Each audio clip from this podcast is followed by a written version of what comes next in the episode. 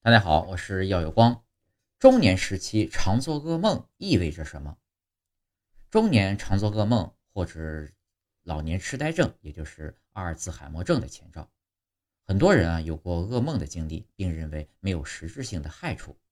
然而，根据英国伯明翰大学的一项新研究表明，经常做噩梦的中年人，随着年龄的增长，认知能力下降速度更快。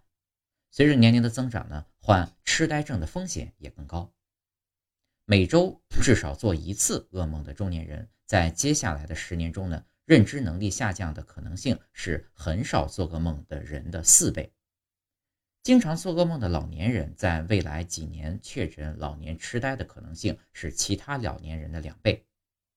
大多数人偶尔会做噩梦，但大约百分之五的成年人每周至少做一次噩梦，也或也也就是让人惊醒的噩梦。压力、焦虑和失眠都是潜在的触发因素。这是首次证明噩梦可能与健康成年人痴呆风险和认知能力下降有关。